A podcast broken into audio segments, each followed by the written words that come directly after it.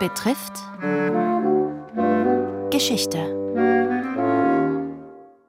Diese Woche globale Landhandelsrouten, begehrte Güter, neues Wissen, Krankheiten und Konflikte.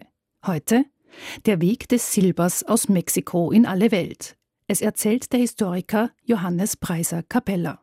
Auch in Amerika gab es bereits vor der Ankunft der Europäer weitreichende Handelswege. Produkte aus südlichen tropischen Regionen Mesoamerikas waren im nördlichen mexikanischen Hochland begehrt, etwa Kakao, Bernstein und bunte Vogelfedern. Aus den Federn wurde Schmuck für hochgestellte Krieger und Könige hergestellt. Die Federkrone, die heute im Weltmuseum in Wien zu bewundern ist und dem letzten Aztekenkönig Montezuma zugeschrieben wird, ist ein besonders spektakuläres Beispiel dafür. Die Azteken unternahmen auch weitreichende Feldzüge, um die Kontrolle über diese Handelsrouten zu sichern. Mangels größerer Zug- oder Reittiere überwanden dabei sowohl Krieger als auch die Fernhändler diese Distanzen zu Fuß, während lange Trägerkolonnen für den Transport von Waren und Versorgungsgütern sorgten. Die tierische Infrastruktur veränderte sich mit der Ankunft der Spanier, die zwischen 1519 und 1521 das Aztekenreich eroberten. Sie brachten aus Europa Pferde, Maultiere und andere Zug- und Reittiere nach Mexiko mit. Gleichzeitig waren die Spanier weniger an Federn und Kakao interessiert als an Edelmetallen. 1546 entdeckte man nordwestlich der Hauptstadt Mexiko reiche Silbervorkommen bei Zacatecas, wo eine neue, schnell wachsende Stadt entstand. Von dort brachte man das geschürfte Silber zur Prägung in Münzen nach Mexiko-Stadt und von dort an den Golf von Mexiko, wo es über die Hafenstadt Veracruz nach Spanien gebracht wurde. Nicht weniger wichtig war eine Route von Mexiko-Stadt nach Westen an den Pazifik, wo ab 1550 der Hafen von Acapulco entstand. Von Acapulco transportierten Galeonen das Silber über den stillen Ozean nach Manila auf den Philippinen, die ab 1565 ebenfalls spanische Kolonie wurden. Zusammen mit dem Silber aus Südamerika dienten diese Schätze der Finanzierung des Handels mit China. Dort erwarb man Porzellan, Seide, Tee und andere Luxusprodukte, die um Afrika herum über den Indischen Ozean und Atlantik nach Europa gelangten. Das Silber aus Mexiko und Südamerika wurde wiederum zur Grundlage der Silberwährung der chinesischen Ming-Dynastie.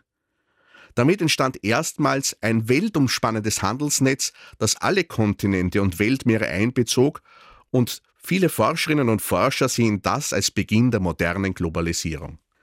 Dieses Silber musste über beschwerliche Routen im mexikanischen Hochland in die Hauptstadt und dann an die Küsten transportiert werden, wobei mehrere Gebirgszüge und manchmal reißende Flüsse, dann wieder trockene Wüstengebiete zu durchqueren waren.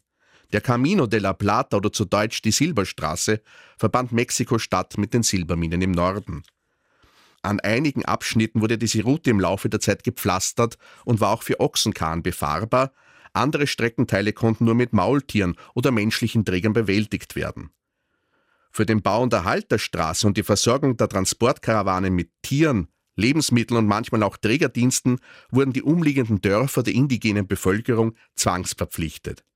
Auf ihrer Arbeitskraft beruhte der Silberstrom, der das spanische Weltreich am Laufen hielt. Immer wieder bedrohten auch Räuber und noch weitgehend nicht unterworfene indigene Gruppen wie die Chichimecken die Handelstransporte. Ab den 1580ern verschafften sich die Chichimecken zudem Feuerwaffen und Pferde von den Spaniern und wurden noch gefährlicher. Dementsprechend wurden die Silbertransporte mit bewaffneten Geleitschutz ausgestattet und immer weiterreichende militärische Expeditionen entlang der Routen unternommen. Von Zacatecas expandierten die Spanier auch weiter in Richtung Norden auf der Suche nach Silber, aber auch Vorkommen von Quecksilber, das für die Verhüttung des Edelmetalls unerlässlich war. Schließlich drangen sie bis in den Südwesten der heutigen USA vor und gründeten im heutigen Bundesstaat New Mexico 1607 die Stadt Santa Fe. Sie wurde zum neuen Endpunkt für den Camino de la Plata, der nun über mehr als 2200 Kilometer von Mexiko-Stadt nach Norden führte.